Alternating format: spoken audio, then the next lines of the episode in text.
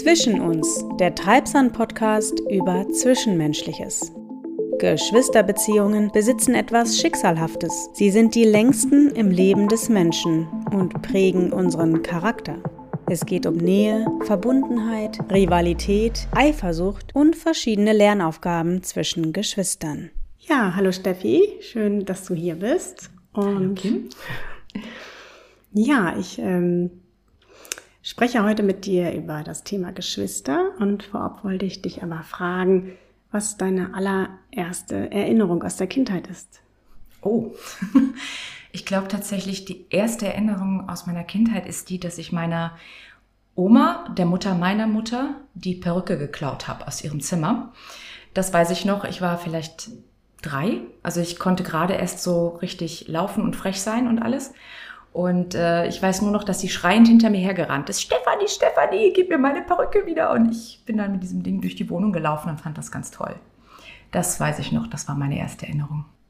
Man sagt ja eigentlich, dass man sich an Dinge vor dem fünften Lebensjahr nicht erinnern kann, aber das stimmt ja nicht immer. Und deswegen, also es ist auch das Einzige, sehr frühe, woran ich mich erinnern kann. Und tatsächlich sagt, sagt man ja auch, wenn das emotional verknüpft ist, dann ist es ist die Erinnerung stärker. Mhm. Also wenn vielleicht das irgendwie. Vielleicht war das mein erster Diebstahl, deswegen.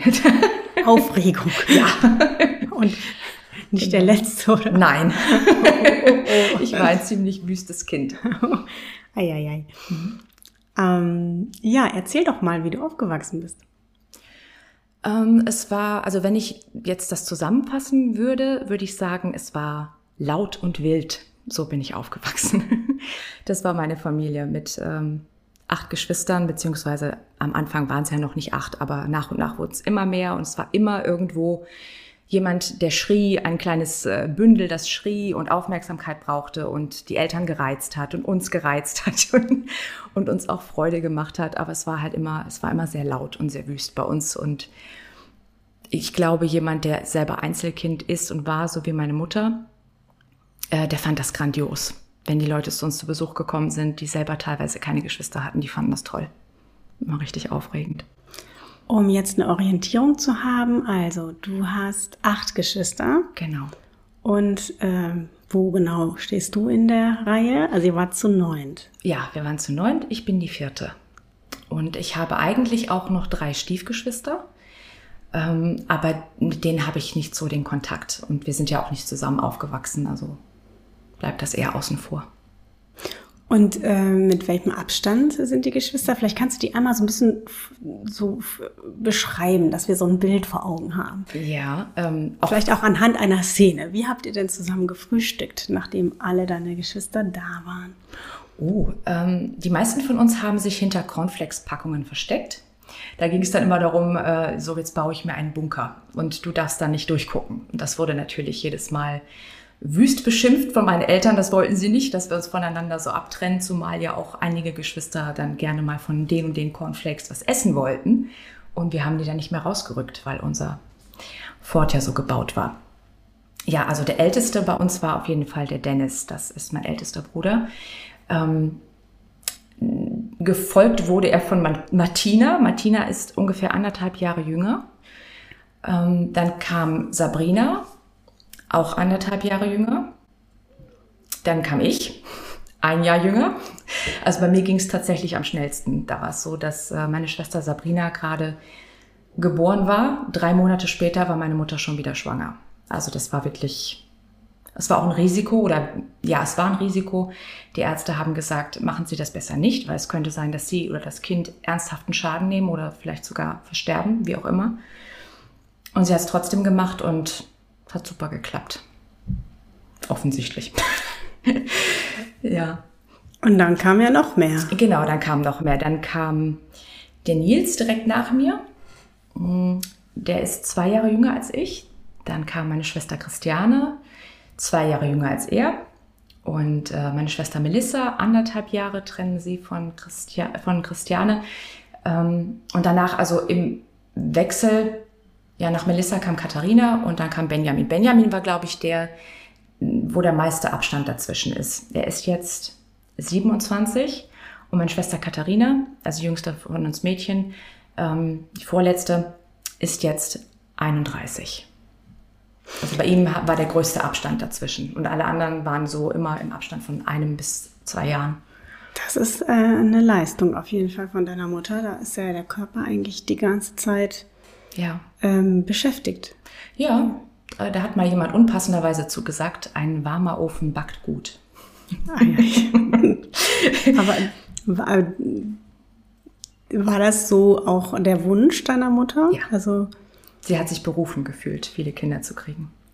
Auch, dass sie so schnell hintereinander sind. Das, äh mm, ich glaube, da hat sie sich gar nicht so Gedanken drüber gemacht. Sie hat es einfach so kommen lassen, wie es gekommen ist. Und hat da jetzt nicht irgendwie groß drüber nachgedacht, ob das jetzt zeitlich passen könnte oder nicht. Sie wusste nur, ich werde Mutter von vielen Kindern. Und ähm, ursprünglich hatte sie zehn geplant.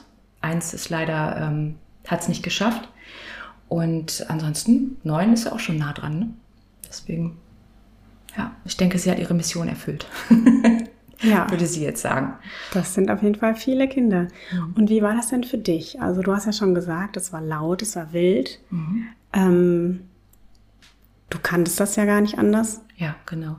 Geh mal zurück in deine Kindheit. Wie hast du es denn da empfunden? Hast du da auch schon gesagt, das ist laut oder ist das einfach die, der Alltag gewesen? Ich glaube, da war es einfach der Alltag. Ich habe erst später, so als Teenager, habe ich ein sehr starkes Ruhebedürfnis und Rückzugsbedürfnis gehabt, auch wenn ich immer selber auch sehr laut sein konnte. Und das bin ich auch bis heute noch oft. Aber ähm, ich habe mich irgendwann auch sehr eingeigelt. Gott sei Dank hatten wir ein relativ großes Haus. Jeder von uns hatte tatsächlich sein eigenes Zimmer. Es gab also die Möglichkeit, sich zurückzuziehen. Aber in meiner Kindheit, als ich ganz klein war, da war das normal. Das äh, gehörte einfach zusammen. Auch dass äh, manchmal der eine bei dem anderen im Bett geschlafen hat oder so, wenn, wenn einer Angst hatte nachts oder irgendwas, dann war auch das normal. Und ja, das war eigentlich, ich fand es eigentlich, damals fand ich es richtig schön. Heute wäre das absolut nichts mehr für mich. So viele Menschen um dich rum, oder? Ja, und auch äh, dieses permanente, ähm, du wirst immer gesehen und du wirst, du wirst immer wahrgenommen und du kannst dich nie mal irgendwie zurückziehen oder so. Du bist, musst immer präsent sein und wenn du einfach mal gerade nachdenken willst über irgendwas, es geht dann nicht wirklich, weil immer irgendjemand da ist, der dich ablenkt oder der was von dir will. Das ist das halt. Aber so als Kind hat man jetzt noch nicht so die tiefen Gedanken. Ne? Nur deswegen ähm, wäre das heute noch so, hätte ich da schon ein Problem mit. Das finde ich spannend, dass du das sagst, weil ich habe es tatsächlich genau umgekehrt gedacht, dass man vielleicht auch in so einer Menge untergeht. Also dass man nämlich nicht so viel gesehen wird, weil ja einfach da ganz viele andere sind. Und das auch, ja. Es ist, es ist vielleicht so ein bisschen so ein ähm, Paradoxum, weil ähm, ich weiß schon, dass manchmal habe ich das Gefühl gehabt, so gewisse Bedürfnisse wurden nicht so richtig gesehen, weil einfach zu viele da waren. Andererseits, wenn ich einfach ähm, mal gerade verletzlich war oder keine Lust hatte, jemanden an mich ranzulassen, weil ich Angst hatte, dass da irgendwas aus mir rausbricht, was nicht gut ist für uns beide, ähm, dann war immer jemand da und hat das rausgekitzelt. Also das ließ sich nicht wirklich kontrollieren und das war halt wieder die andere Seite. Also es gab es, es gab beides irgendwie. Ähm, und ja, man kann durchaus auch untergehen, ja. Also mit gewissen Bedürfnissen muss man als Kind einer Großfamilie äh, damit rechnen, dass wenn das nächste Baby kommt, dass der Jüngste dann sofort sich darauf, also er muss sich sofort darauf einstellen, du bist jetzt nicht mehr hier äh, die Nummer eins. Mama guckt jetzt nicht mehr die ganze Zeit nur nach dir. Kannst du dich daran erinnern, als deine Schwester geboren worden ist?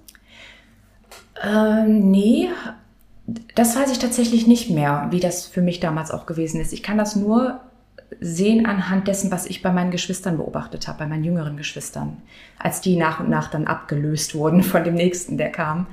Und da habe ich dann halt immer gedacht, so, hm, standen dann auf einmal in der Ecke, waren ganz verunsichert, so, ich bin ja selber noch so klein und auf einmal äh, ist da aber jemand, der ist noch kleiner.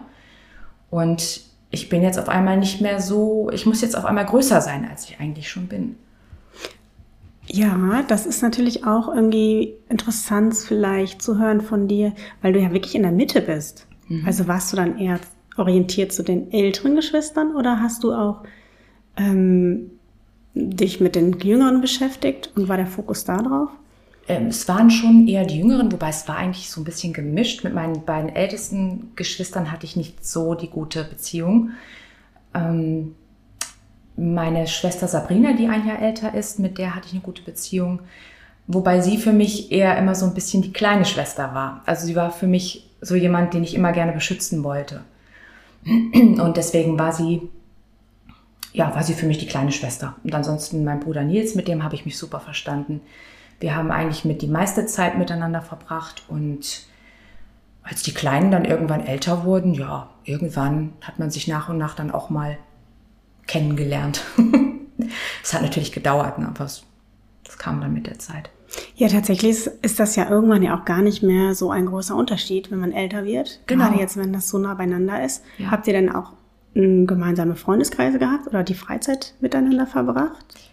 Ähm, mein Bruder Nils und ich, wir haben viel Fußball miteinander gespielt. Wir sind auch ganz oft zusammen in den Wald gegangen und auf Bäume geklettert und haben alles mögliche an dummen Zeug gemacht. Deswegen, äh, als ich vorhin gesagt habe, ähm, mein erster Diebstahl, also mit ihm zusammen haben wir noch einige andere Sachen gemacht in der Richtung. Ähm, ich bin da nicht stolz drauf, aber meine Güte, als Kind macht man sowas halt manchmal oder nicht jeder, aber manche machen sowas. Und mit ihm habe ich auf jeden Fall die meisten Erinnerungen, was so ähm, ja, meine Kindheit betrifft. Und ansonsten später dann, als wir alle so zu Teenager wurden, haben sich die Wege dann mehr oder weniger getrennt. Dann hatte jeder so seinen eigenen Freundeskreis. Und was wir wohl unter Schwestern öfter mal gemacht haben, war, dass wir zusammen Lieder gesungen haben, die wir aus den Gottesdiensten kannten, in die wir mit unseren Eltern gegangen sind. Und auch Lieder, die wir aus Walt Disney-Filmen kannten. Also zum Beispiel von Pocahontas, das Farbenspiel des Winds und so.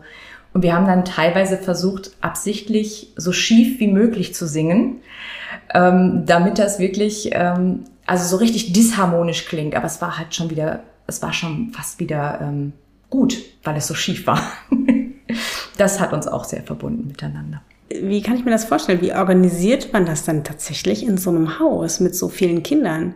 Den Ablauf. Alleine, dass alle auch ähm, früh genug aufstehen, frühstücken, zur Schule gehen, in den Kindergarten. Also das ist ja wirklich eine Koordinationsaufgabe. Ja, also es war tatsächlich so, dass immer wieder die älteren Geschwister den Jüngeren geholfen haben beim Anziehen. So war das oft. Äh, meine Mutter hat dazwischen auch immer rumgewurschtelt, mal hier, mal da. Jeder wusste, wann er aufstehen musste. Wir hatten ja alle unsere eigenen Wecker. Und ähm, mein Vater hatte einen Haushaltsplan angelegt. Jeder hatte einen Dienst, da stand da Montag, Dienstag und so weiter.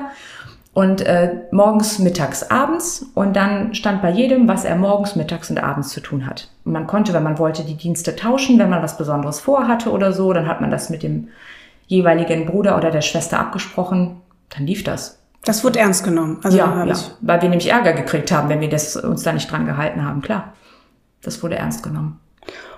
Und äh, euer Vater war äh, aber arbeiten wahrscheinlich, ne? Ja, genau. Und gar nicht, also so der war nicht viel zu im Alltag dann. Nee, der war nicht viel zu Hause. Der war äh, die meiste Zeit überarbeiten, genau. Ja, genau. Und dann ist ja deine Mutter mit einem Baby oft da gewesen und äh, dann ist man ja auch ein bisschen eingeschränkt. Wenig Schlaf. Ja. Äh, wie, wie würdest du denn deine älteren Geschwister schon auch ähm, als ähm, Bezugsperson sehen oder hast du die so wahrgenommen, dass die auch quasi dich mit erziehen oder auch, ne? Also weißt du, was ich das meine? Also Geschwister sind ja manchmal eher so, hm, mit denen prügelt man, mit denen hat halt man Geheimnisse, bei dem darf man mehr. Und Eltern haben da, ist, ist einfach ein anderes Verhältnis. Mhm. Und in so einer Situation kann ich mir vorstellen, dass sich das ein bisschen verschiebt. Ja, doch. Also unsere, primär unsere älteste Schwester Martina hat sehr viel Verantwortung übernommen, schon sehr früh. Äh, schon mit fünf oder sechs. Man hat, also wir haben Videos, äh, da bin ich gerade zwei Jahre alt oder meine Schwester Sabrina, die ist drei Jahre alt und Martina, die kaum anderthalb Jahre älter ist, hilft ihr dabei, sich anzuziehen, die Haare zu bürsten und, und, und. Äh, sie hat sehr früh viel Verantwortung übernommen. Und ähm, später dann, als wir das gar nicht mehr wollten, war sie dann immer noch dran. das legt man schwer ab, glaube ich. Und äh, da haben wir es dann manchmal in die Haare gekriegt weil wir so gesagt haben, hallo, wir brauchen keinen Babysitter mehr, mach mal halblang, du bist nicht viel älter als wir und aber es war, ähm, im Nachhinein kann ich das total verstehen. Sie hat halt sehr früh Verantwortung übernommen, fühlt sich, glaube ich, auch äh, bis heute sehr verantwortlich. Immer noch.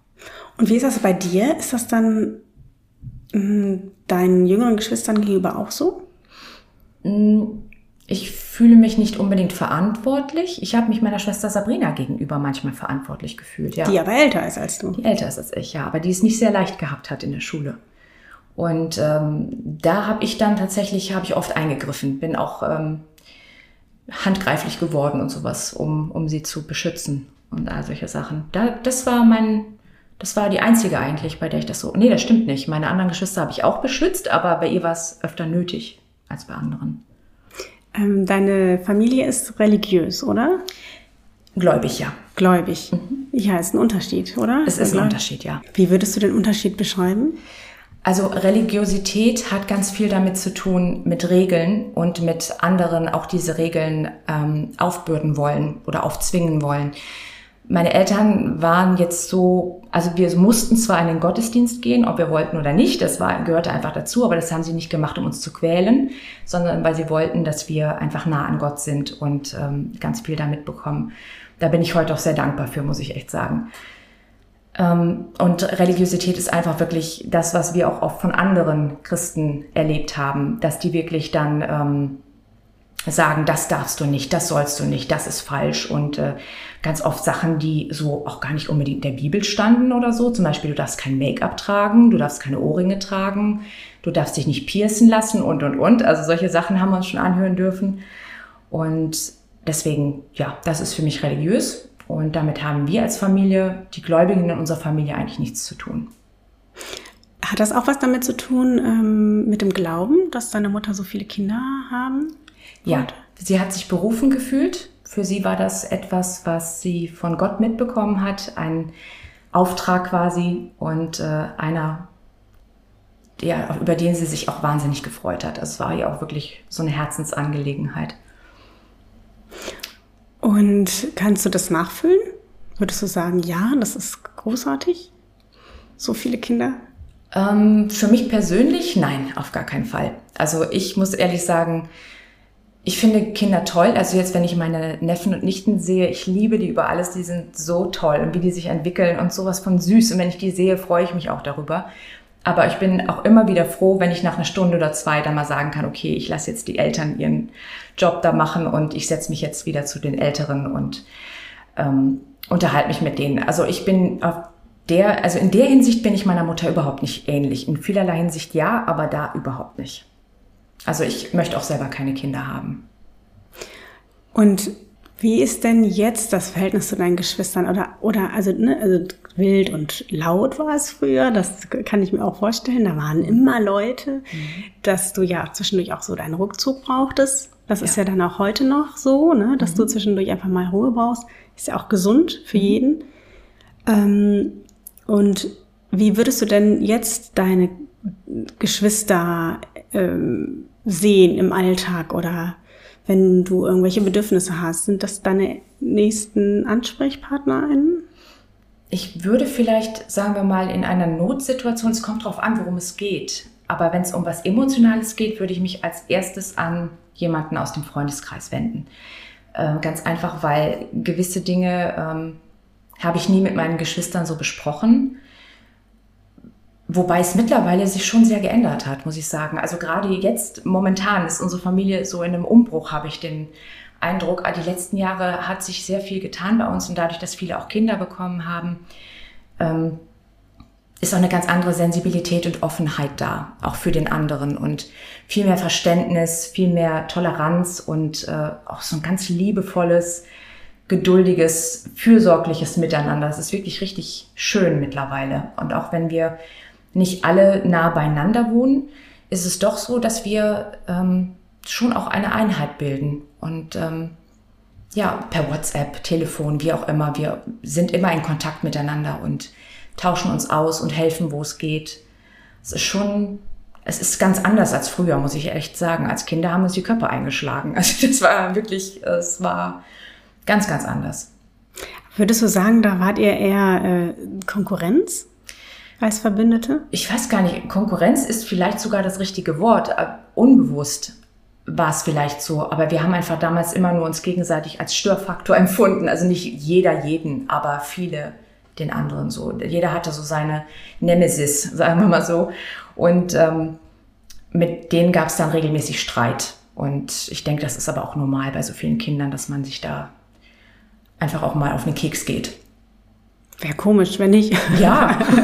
ja. Aber, und heute, also ist das wirklich bei allen oder gibt es welche wirklich, die dir äh, viel näher stehen und mit anderen hast du gar nicht so viel zu tun? Ist das wirklich äh, sehr ähm, verbunden mit allen? Ja, doch. Ich würde schon sagen, ja. Ähm, der einzige, mit dem ich nicht so viel Kontakt habe, weil er leider einfach wahnsinnig wenig Zeit hat, ist mein ältester Bruder. Ähm, zu ihm habe ich jetzt nicht so viel Kontakt, aber ähm, wenn, verstehen wir uns auch total gut. Aber so richtig tiefen Kontakt habe ich am meisten zu meiner Schwester Sabrina. Und, ähm, die am nächsten dran ist, ne? Genau, ja. genau, die ich früher immer beschützt habe. Und äh, sie wohnt am weitesten weg, ironischerweise. Und trotzdem haben wir die, würde ich sagen, innigste Beziehung momentan. Und ähm, auch meine Schwester Katharina, die wohnt auch hier in Düsseldorf. Wir sehen uns relativ oft. Sie war auch gestern wieder hier. Und mein Bruder Benny, mein jüngster Bruder, der in Leverkusen wohnt, mit dem habe ich auch einen sehr, sehr engen Kontakt. Also ist natürlich bei jedem irgendwie anders. Wir haben auch jeder unsere Art, wie wir miteinander sprechen. Ähm, immer so ein bisschen witzig, immer so ein eigener Humor, manchmal auch eine eigene Stimme. Aber es ist trotzdem ähm, immer sehr innig, auf jeden Fall. Also das musst du noch näher beschreiben. Also du bist dann in unterschiedlichen Rollen, je nachdem, mit wem du sprichst von deinen Geschwistern. Ja, oder? Ja. Das ist sehr spannend. Wie würdest du das denn genauer beschreiben? Ähm, ja, also ich würde sagen, das ist immer noch so ein bisschen auf der Ebene also wir sind eine Familie, die, die sehr, ähm, das hört sich komisch an, wir sind sehr niedlich manchmal miteinander so. Also so ein bisschen, obwohl wir alle schon erwachsen sind, sind wir trotzdem alle noch oft sehr kindlich miteinander. Und das ist etwas, was wir uns aus unserer äh, Jugendzeit einfach mitgenommen haben. Und das ist bis heute so. Wir haben früher schon, ähm, meine Schwester Christiane zum Beispiel und ich, wir haben auch ähm, wir haben uns früher immer so, so, wir haben durch die Nase geredet, wenn wir miteinander geredet haben und haben uns dann immer gegenseitig runtergemacht, so Etepetete. Aber es Spaß halt nur. Ne? Und danach haben wir uns geknuddelt und wir wussten einfach, das ist nur Spaß und das fand mir einfach total süß und lustig. Das machen wir heute noch. Und äh, ja, bei meinem Bruder Benjamin und mir ist es so ähm, ganz viel Ironie immer mit dabei und dann irgendwelche Wortspielchen, Worterfindungen auch ganz viele. Und äh, ich äh, nenne ihn dann immer bei seinem vollen Namen, wenn ich ihn belehren will. Das weiß er dann auch. Und wenn er mich ärgern will, nennt er mich bei meinem vollen Namen. Das machen nämlich nur Leute, die böse auf mich sind. und das ist aber auch wirklich alles immer nur aus Spaß.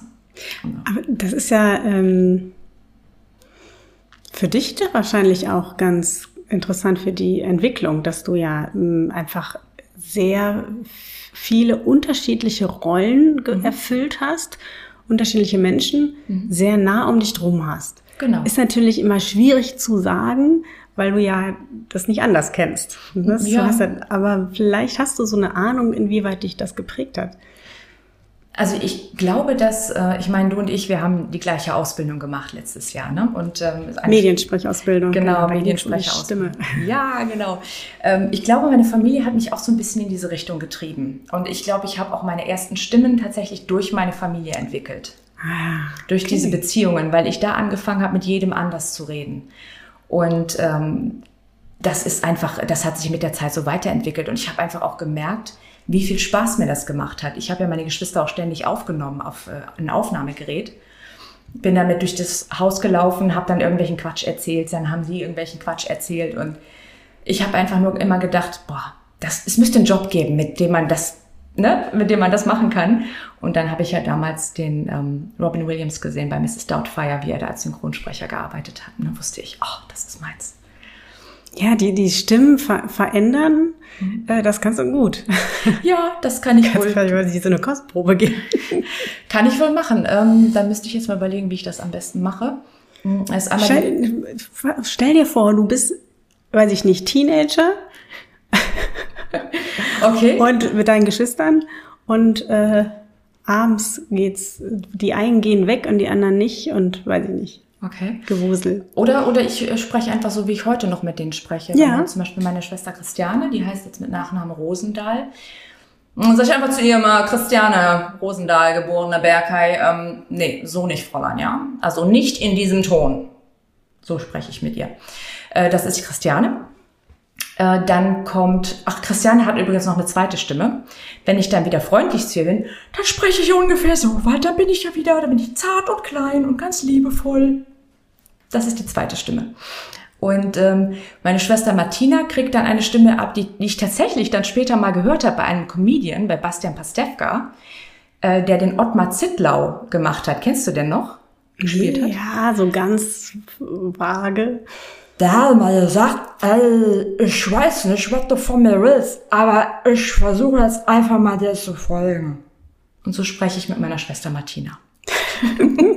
Als Beispiel. Also war das eigentlich schon so eine kleine Ausbildung ja, für doch, die Stimme. Definitiv. Und vor allem dann, als der, als der dann den Ottmar Zittlau sprach, dachte ich, hey, der hat meine Stimme geklaut. hat er natürlich nicht, aber ja. Und ja, inwieweit hat dich das denn noch geprägt? Einfach, dass äh, einfach immer Leute um dich rum sind. Bist du da sehr äh, sozial kompetent? Kannst du auf Partys mit allen gleichzeitig reden? Oder ist das eher das Gegenteil? Ich kann das durchaus. Also die Kompetenzen sind da. Ich habe nur mittlerweile nicht mehr so die Lust dazu. Ich konnte das früher immer gut. Ich war immer diejenige, die, wenn sie auf eine Party gekommen ist, die hat immer sofort als erstes Stimmung gemacht. Und die anderen mussten immer erstmal trinken, bevor sie selber laut werden konnten. Ich habe halt nie Alkohol getrunken, mache ich ja heute auch noch nicht. Brauchte ich aber auch nicht. Ich war auch so immer total verrückt und laut und das hat eigentlich immer wunderbar geklappt. Ich bin dann auch, wenn ich Lust hatte, habe ich gewechselt von einem Raum zum nächsten, habe dann mal mit den einen gesprochen, mal mit den anderen.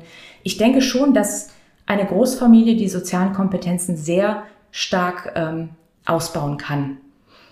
Äh, kann bestimmt aber auch ins Gegenteil umschlagen. Kommt halt immer darauf an, wie man selber sich positioniert hat in der Familie, während man aufgewachsen ist. Und wie hast du dich positioniert? Kannst du irgendwie dich beschreiben, wie du da so deine... Das schwarze Schaf. Ach hey. Ja.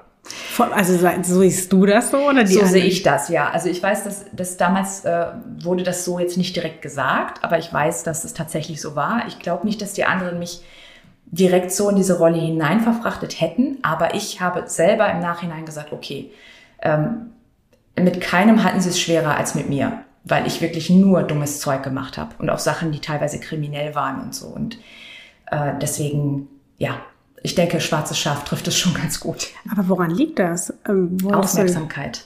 Hm. Ich wollte Aufmerksamkeit. Das ist natürlich dann auch, da muss man ein bisschen lauter sein, ne? wenn ja. du da acht Geschwister um dich rum hast. Die einen geben auf und setzen sich in die Ecke und sind ganz still und die anderen werden dann halt sehr laut und auffällig. Ne? Und ich war sehr laut und auffällig. Und äh, habe mich viel geprügelt auch mit anderen und ähm, habe eigentlich wirklich in der Schule überhaupt nichts gemacht, war den Lehrern ein Dorn im Auge. Also es war immer irgendwas wegen mir. Und ist das denn, ähm, hast du das Gefühl, dass dir da was gefehlt hat? Also ich könnte jetzt, ähm, ja, ich denke einfach, dass das, was allen gefehlt hat, irgendwie so die, die ähm, doch wirklich etwas konzentriertere Zuwendung meiner Eltern. Ähm, das war aber für jeden bei uns so. Es waren einfach zu viele. Also ich würde jetzt nicht sagen zu viele, das klingt, als würde ich, würde ich das nicht gut finden, dass so viele da waren. Ich liebe alle meine Geschwister und bin dankbar für jeden Einzelnen. Aber es ist halt in der Entwicklung eines Kindes einfach wahnsinnig wichtig, dass ein gewisses Maß an Kontakt und Nähe gerade bei der Mutter gegeben ist. Und wenn das nicht gegeben ist, dann macht sich das irgendwann äh, zwangsläufig bemerkbar. Hast du da ähm, dich später auch mit beschäftigt, also so das mal so reflektiert? Ja, sehr viel. Ich war sehr, sehr lange ähm, in psychotherapeutischer Behandlung und eigentlich fast mein ganzes Leben lang nachher dann. Ist jetzt gerade erst vorbei. also ich habe gerade erst aufgehört damit. Ja, das ist ja total äh, wertvoll, sich mhm. dann da nochmal zu betrachten und zu gucken, woher was kommt und so.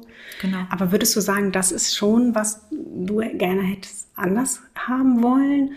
Oder hat dich das, hat das auch dich ausgemacht in einer positiven Art und Weise? Ich hätte vielleicht noch vor 10, 15 Jahren gesagt, das ist etwas, was ich mir anders gewünscht hätte, weil ich dann nicht so geworden wäre, wie ich heute bin. Heute würde ich es genau andersrum sagen, würde ich sagen, das ist, war wichtig, dass es so gekommen ist, weil ich sonst nicht der Mensch wäre, der ich heute bin. Weil ich mir den Menschen, der ich heute bin, vor 10, 15 Jahren noch ganz anders gesehen habe. Sehr negativ.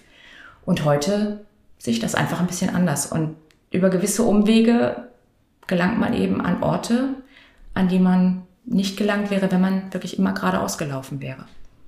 So sehe ich das mittlerweile. Als, als du ausgezogen bist, ist das dann, hast du dir dann bewusst ein ganz anderes Leben aufgebaut? Oder ähm, war das auch so ein bisschen dann wie in so ein Loch fallen, weil man plötzlich dann jetzt nicht mehr diesen ganzen Trubel um sich herum hat? Ich weiß gar nicht, wie, äh, ne, du in einer WG oder alleine oder? Ich war erst in einer WG mit einem jungen Mann zusammen, aber nach einem Jahr bin ich dann in eine andere Wohnung gewechselt, weil ich festgestellt habe, okay, ich will wirklich meine Ruhe haben. Ich wollte einfach niemanden mehr um mich herum haben. Es war schon irgendwie beides von dem, was du gesagt hast. Also ich habe auf der einen Seite habe ich gedacht, die Familie hat mir irgendwie gefehlt und auf der anderen Seite wollte ich einfach nur noch meine Ruhe haben, bin auch in ein ziemliches, ziemliches Loch gefallen und habe dann so ein Einsiedler-Dasein äh, gefristet über die nächsten Jahre.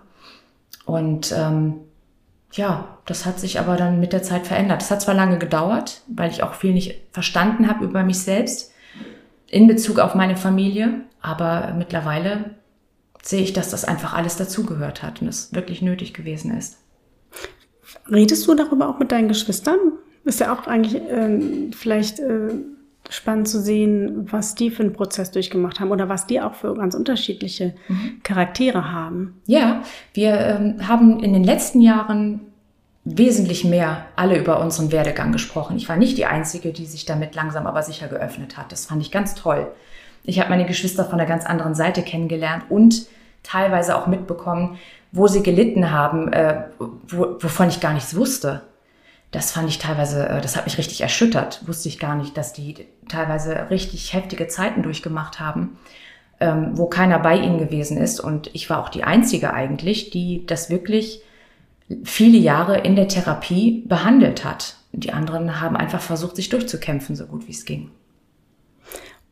Ist das vielleicht auch äh, dann der Ursprung in diesem, ich, man muss auch viel selber schon machen und autonom sein, wenn da ja. direkt ein neues kleines Baby kommt? Ja, und, und vielleicht äh, genau auch dieses, ähm, ich muss mich alleine durchkämpfen, so oder so. Das, das habt ihr alle? Ähm, ich habe das, glaube ich, gar nicht so sehr, aber die anderen hatten das sehr stark, hatte ich so den Eindruck. Dass sie dachten, ähm, zumindest am Anfang, so die ersten Jahre, die ersten fünf, sechs Jahre, jeder, wo jeder selbstständig wurde, hatte ich so den Eindruck, äh, dass es da bei vielen so war, dass sie gedacht haben, mir hilft sowieso keiner, jetzt beiße ich mich alleine durch. Vielleicht ist das auch nur meine Wahrnehmung, aber ähm, natürlich hat die Familie auch, zumindest auch mein Vater letzten Endes, ähm, Leute beim Umzug unterstützt und so damals, das auf jeden Fall. Aber es war halt schon irgendwie so ein, ja, so ein Abbruch, so ein bisschen von zu Hause weg und jeder macht jetzt sein eigenes Ding. Und ähm, das jüngste Geschwisterkind äh, ist der Junge, ne? Benjamin, ja, Benny, ne? Genau. genau. Ähm, das ist ja auch dann, also der das anders erlebt ein bisschen, weil da ja jetzt kein jüngeres Geschwisterkind gekommen ist. Nee, er hat äh, die volle Aufmerksamkeit von unserer Mutter gekriegt. Vielleicht sogar ein bisschen zu viel. Er war da teilweise etwas genervt drüber, hatte ich so den Eindruck. Ähm, aber die beiden hatten eine sehr, ähm, also er, er war schon, ja, also er hat sich viel zurückgezogen, weil er darauf eigentlich überhaupt keine Lust hatte. Also er weiß ich nicht, ob er das wirklich gebraucht hätte. Er wollte es nicht wirklich, so diese Aufmerksamkeit und Zuwendung. Aber das war zu dem Zeitpunkt, ähm, als meine Eltern sich getrennt haben. Da war er halt und meine beiden anderen jüngeren Geschwister, jüngsten Geschwister, die sind äh, zu dritt bei meiner Mutter geblieben. Und wir Älteren, also die beiden Ältesten waren da schon ausgezogen zu dem Zeitpunkt und der Rest von uns ist mit meinem Vater mitgezogen. Also habt ihr, also haben die sich die Geschwister getrennt? Wie war das ja. denn für dich? Das ist ja schon auch eher ungewöhnlich, ne? meistens. Ja, wobei die Älteren, die beiden Ältesten waren ja sowieso schon ausgezogen, da waren wir schon dran gewöhnt. Die kleineren, mit denen hatten wir ja noch gar nicht so die richtige Beziehung. Die waren noch zu klein. Deswegen war das nicht so schlimm. Wir waren einfach nur froh, dass unsere Eltern sich getrennt haben, weil die beiden sich nur noch äh, die Köpfe eingeschlagen haben, wenn ich das mal so sagen darf. Und dann waren wir einfach nur froh, dass, ähm, ja, dass die sich getrennt haben. Ja, aber dann die Geschwister, dass die kleinen Geschwister dann plötzlich gar nicht mehr. Ja, wie gesagt, wir hatten ja zu denen nicht so die richtige Beziehung. Wir waren halt, wir fanden die süß und alles, aber wir haben ja mit denen gar nicht viel zu tun gehabt die ganze Zeit über. Aber die waren doch gar nicht so viel jünger dann, oder? Die waren schon, doch, die waren schon einiges jünger. Wie alt warst du? Ich war 17.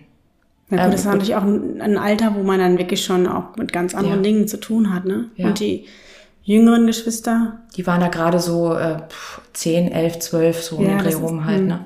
Das ist schon ein großer Unterschied, das stimmt. Ja. Deswegen hatten wir mit, denen gar nicht so viel zu tun. Die haben uns nachher dann am Wochenende öfter besucht, weil wir gar nicht so weit weg gewohnt haben, passte das ganz gut. Ja. Und als sich deine Eltern getrennt haben, ist das ja, das ist natürlich auch schon immer auch so ein, äh, ein Ereignis und Ein- nimmt ja auch Einfluss äh, auf die Kinder. Und wenn das jetzt so viele sind, ist das ja, wie, wie, ist, wie war das für euch? War, wart ihr da auch im Austausch oder man ist ja dann in der gleichen Situation? Wir haben da gar nicht drüber gesprochen, erst Jahre später. Wir wollten, also wirklich, ich gehe da jetzt nicht ins Detail, aber unsere Eltern waren halt wirklich, es waren wirklich zwei Seiten und die versucht haben, Kinder auf ihre Seite zu ziehen, so ein Stück weit. Und deswegen ähm, war das für uns, letzten Endes sind wir einfach mit dem mitgegangen, von dem wir dachten, da sind wir jetzt am besten dran, gerade in dem Moment. Und äh, es hat einfach immer wieder Ärger gegeben, auch auf der anderen Seite und äh, mit unserer Mutter. Und deswegen also wir- haben da nie so drüber gesprochen miteinander. Erst, wie gesagt, Jahre später, dann, als wir dann alle schon erwachsen waren. Aber es ja, macht ja auch nicht jeder. Es ist ja auch dann sehr schön, wenn, wenn, Ja. wenn jemand darüber sprechen kann. Ja. Ich finde das total wertvoll. Das ist nicht selbstverständlich. Viele Familien gehen an sowas kaputt und die Geschwister reden kein Wort mehr miteinander. Und bei uns war es tatsächlich so, erst war gar nichts an Kommunikation und dann Jahre später auf einmal so wie so ein Aufblühen nach und nach dann. Aber wie verbringt ihr denn Weihnachten? Sind alle zusammen? Ist das so Tradition oder? Wir würden gerne alle zusammen Weihnachten verbringen. Das war jetzt zuletzt nicht mehr möglich, weil wir die Räumlichkeiten nicht mehr hatten. Also bei meiner Mutter ist es mittlerweile sehr eng in unserem Elternhaus, weil sie das Haus abgetrennt hat, um es an Leute zu vermieten. Für sie war das einfach zu groß, dieser riesige Kasten, wo wir vorher zusammen gewohnt haben.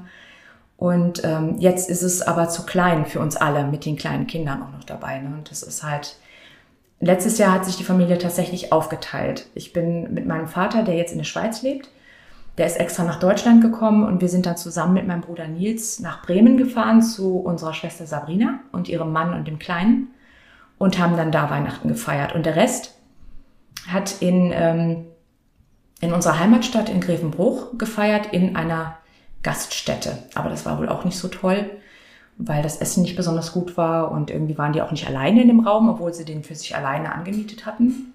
Aber gut. Ja, wir überlegen jetzt auch jetzt schon wieder krampfhaft, was machen wir jetzt dieses Jahr mit Weihnachten? Weil wir möchten schon eigentlich alle gern zusammen haben. Und wie viele Nichten und Neffen hast du? Noch gar nicht so viele, zehn bis jetzt. Also ich finde, bei acht Geschwistern ist das nicht viel. Aber wir hoffen, dass da noch was nachkommt. Du, aber du hast den Überblick. Ja, doch. Ja. Ja, zehn ist schon viel, Mhm. aus meiner Perspektive. ja, aber wenn du überlegst, bei acht, äh, bei, bei neun Geschwistern, zehn Ne- Neffen und Nichten, ist eigentlich nicht so viel. Ja, ja, ja. So jetzt in, ähm, wenn man das jetzt mal so in Relation sieht. Ja, da braucht man Platz, das stimmt. Wenn alle zusammen, also das, äh, Ja. das ist auf jeden Fall eine große Runde. Ja, meine Mutter hat eine sehr große Küche. Sie hat halt immer noch die gleiche Wohnküche, die wir auch damals hatten, als wir noch zusammen gewohnt haben. Und ähm, es ist aber einfach jetzt mittlerweile so, dass äh, durch die ganzen Kleinkinder, die dazugekommen sind, wir sind jetzt mittlerweile, wenn die ganze Familie zusammenkommt, sind wir um die 25 Leute. Und das, und dann ist noch der Hund dazwischen. Und äh, man kann sich wirklich auch nur in dem einen Raum aufhalten. Und wenn dann ein Kind rumschreit die ganze Zeit, dann ist zwar noch das Kaminzimmer da, aber wenn dann ein Kind da schreit, dann kommt das nächste rein, weil es auch schreit, dann wird es schon wieder eng. Was hast du denn so am häufigsten gehört, wenn jemand dann mitbekommen hat, ah, du hast so viele Geschwister? Wenn ich die genaue Zahl genannt habe, kam dann immer, oh, eine Fußballmannschaft. Noch mit meinen Eltern zusammen, mit meinen Eltern zusammen war es eine Fußballmannschaft. Ah, okay. Oder zu Zeiten der Kelly Family kam dann auch immer, ach, jetzt könnt ihr Musik machen wie die Fel äh, Kelly Family. Da habe ich immer gedacht, oh nee, muss das sein? Wie viel waren die, oder sind die? Ich meine, die Leben haben gar nicht mehr alle. Das waren, glaube ich, mehr als unsere, genau. äh, Obwohl, weiß ich gar nicht mehr, aber auch auf jeden Fall eine Großfamilie. Okay, und ähm, genau, was, was hast du noch so gehört? Äh, asozial haben wir öfter gehört. Das kam schon, als das fünfte Kind ähm, ankam. Da hieß es schon, also mehr als fünf Kinder dann oder überhaupt fünf Kinder, das ist ja asozial. In Deutschland macht man sowas doch nicht. Wir haben in einer Nachbarschaft gewohnt, in der äh, es relativ spießig zuging. Direkt an einer ähm, Spielstraße, ironischerweise, die aber ja gesäumt wurde von Häusern, die ihre Vorgärten dann mit ihren Zierpflanzen und so direkt davor hatten an der Straße. Und wenn wir da Fußball gespielt haben, hat der Ball schon mal da reingerollt. Und dann kamen die immer raus und haben dann geschimpft. Immer, Mensch, pass doch auf. Und immer die vielen Kinder hier, ist das asozial. ja, aber das äh, war halt unsere Nachbarschaft. Wie war das für dich? Ist ja nicht schön, das zu hören. Das war mir egal, ich habe die dann beschimpft. Und äh, mein Bruder Nils und ich, wir haben uns auch manchmal Sachen einfallen lassen, um es ihnen dann heimzuzahlen. ja. Aber wenn, ähm, ja, das ist natürlich, man ist schon auch präsent. Ne? Ich glaube, das ist Total, ja das, total. dass dann Reaktionen kommen oder man spürt ja auch als Kind ja auch viel, wenn man jetzt, weiß ich nicht, einkaufen geht und irgendwie, die, wenn nur die Hälfte der Kinder dabei ist, Ja. ist das ja schon äh, ein kleines Trüppchen. Oh ja, und allein schon, wenn wir mit unserem Bus durch die Stadt gefahren sind oder überhaupt irgendwo lang gefahren sind, wir hatten einen Mercedes-Bus, einen schwarzen, und mein Vater hatte die ähm, hatte eine ganze Ansammlung von Pinguinen und Eisbergen auf diesen Bus lackieren lassen. Vorne, hinten, links, rechts, überall. Und das sollte ein Symbol sein für unsere große Familie.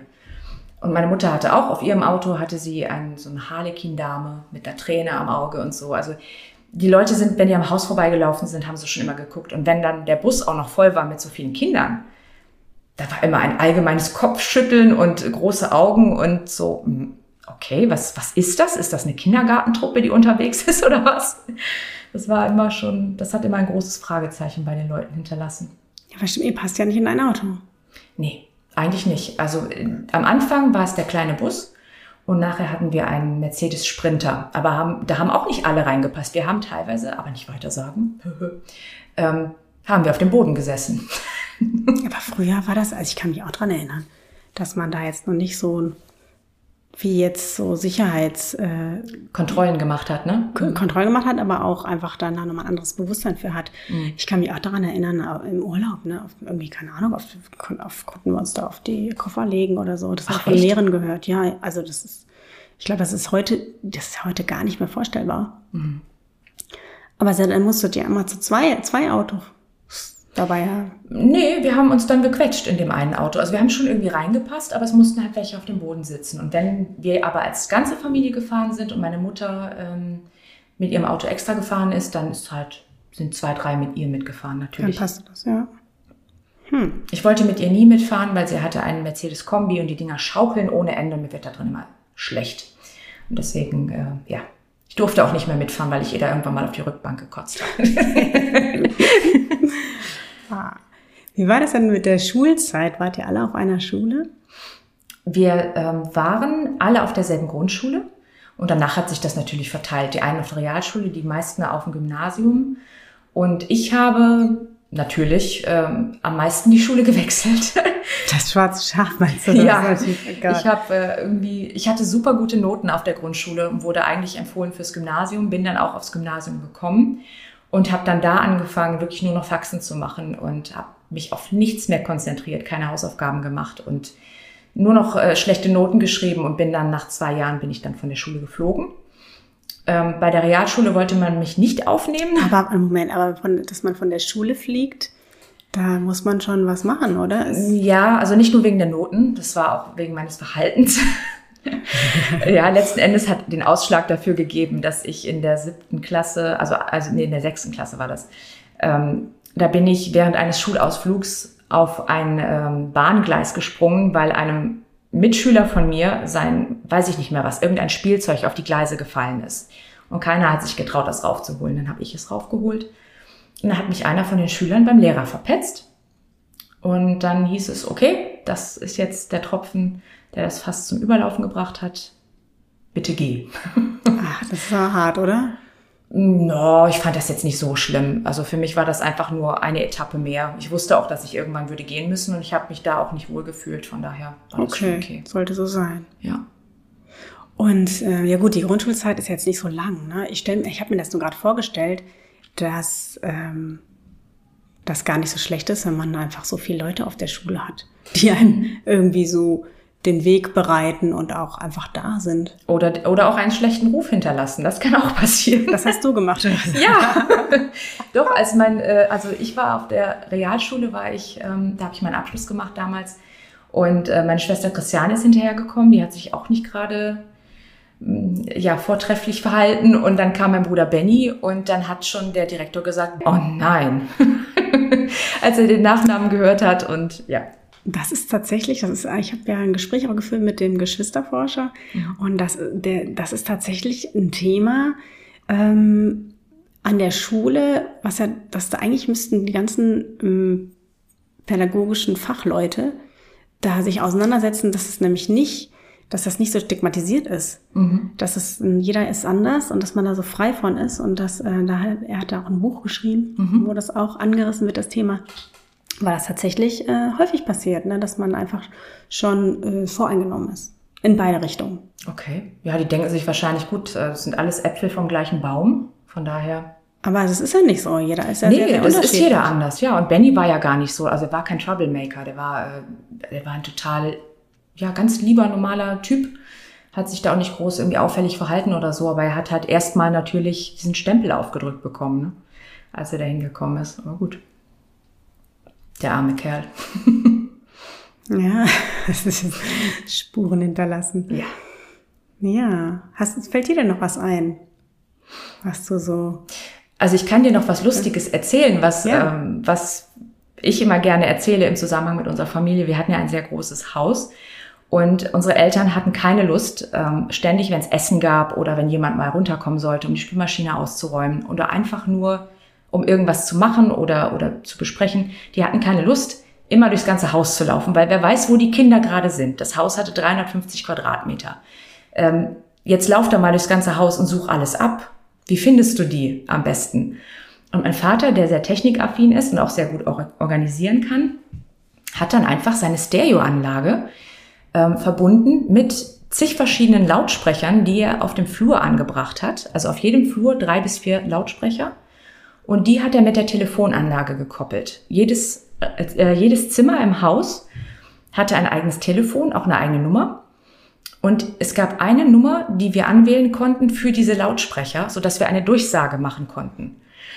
Und ja, und da lief dann halt immer zwischendurch, so voll witzig, wie in, wie in einem Film oder so, in einem Hotel, lief dann immer so äh, Smooth Jazz und sowas lief dann da immer oder christliche Musik, irgendwas lief da ganz leise im Hintergrund durch die Flure über diese Lautsprecher. Und wenn dann jemand eine Durchsage gemacht hat, kam dann immer ein lautes, schrilles Tut! Und dann kam die Durchsage und alle wussten Bescheid, okay, jetzt ist wieder irgendwas. Und wir haben tatsächlich uns öfter mal über diese Lautsprecher auch gestritten. Es kam dann auch mal vor, dass meine Mutter zum Beispiel, so als Beispiel dann Durchsage, tut, Stefanie, komm jetzt bitte runter und räum die Spülmaschine aus. Und dann tut ich. Nee, ich habe jetzt keine Lust, lass mich in Ruhe. Dann wieder tut, du kommst jetzt sofort runter, die Spülmaschine ausräumen. Tut, nein, ich komme jetzt nicht, lass mich in Ruhe. Und dann tut eine dritte Stimme, jetzt mach mal halblang hier, ich versuche Hausaufgaben zu machen. also das war wirklich, ähm, das ist etwas, das hat uns damals tierisch genervt, aber im Nachhinein ist es urkomisch. Gerade im Teenageralter, wenn jetzt zum Beispiel, das stelle ich mir jetzt auch eine Herausforderung vor, wenn jetzt irgendjemand dann weggeht und dann äh, ne, kommen dann so und so viel Uhr wieder zurück. Mm, aber dann ist da sind einfach noch andere Kinder. Gehen da manche Dinge auch so unter? Also, ne, dass man heimlich mal einfach woanders schläft oder so. heimlich woanders schlafen ging gar nicht. Also wir haben, ich habe selber, glaube ich, auch sehr selten nur bei anderen geschlafen. Ähm, aber nicht unbedingt, weil das nicht gegangen wäre, sondern weil ich auch meist keine Lust hatte. Also ich war da jetzt auch nicht so scharf drauf. Aber ich denke schon, dass zumindest, also meine älteste Schwester, glaube ich, hat schon viel eingebüßt dadurch, dass sie ähm, sich viel um die Kleineren gekümmert hat. Und sie war aber auch einfach wirklich so verantwortungsbewusst. Meine Mutter wusste, ich könnte jetzt zwei Tage wegfahren, die macht das alleine, die schafft das alleine. Und ja, deswegen, also wir anderen, Sabrina auch, die hat sich auch viel gekümmert um die Kleineren. Sie war auch so ein Sie hat sich auch später um uns gekümmert, als wir dann schon älter waren und mit meinem Vater mitgezogen sind. Da hat sie ganz viel Essen gekocht, hat den Haushalt immer gemacht und so. Wir haben halt zwar auch manchmal den Haushalt gemacht, aber das hat sie hauptsächlich übernommen. Sie war da immer so ein bisschen die gute Seele. Ja. Aber sie hat es gerne gemacht. Das war irgendwie so ihr Ding. Aber da waren schon alle sehr äh, familienbezogen und äh, schön zu Hause und haben sich eingebracht und ähm, haben die, die, die quasi die Familienregeln ernst genommen. Das klingt so harmonisch. Ja.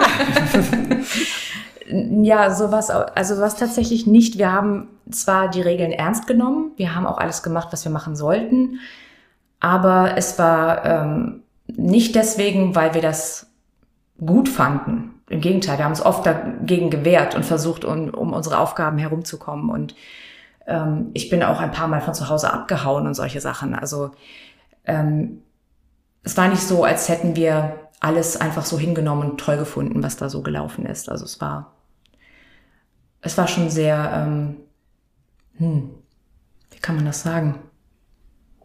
Speziell. Aber trotzdem war, ähm, ich glaube, wir hätten trotzdem jeder für den anderen eingestanden, wenn irgendwas gewesen wäre. Und teilweise haben wir es auch gemacht so.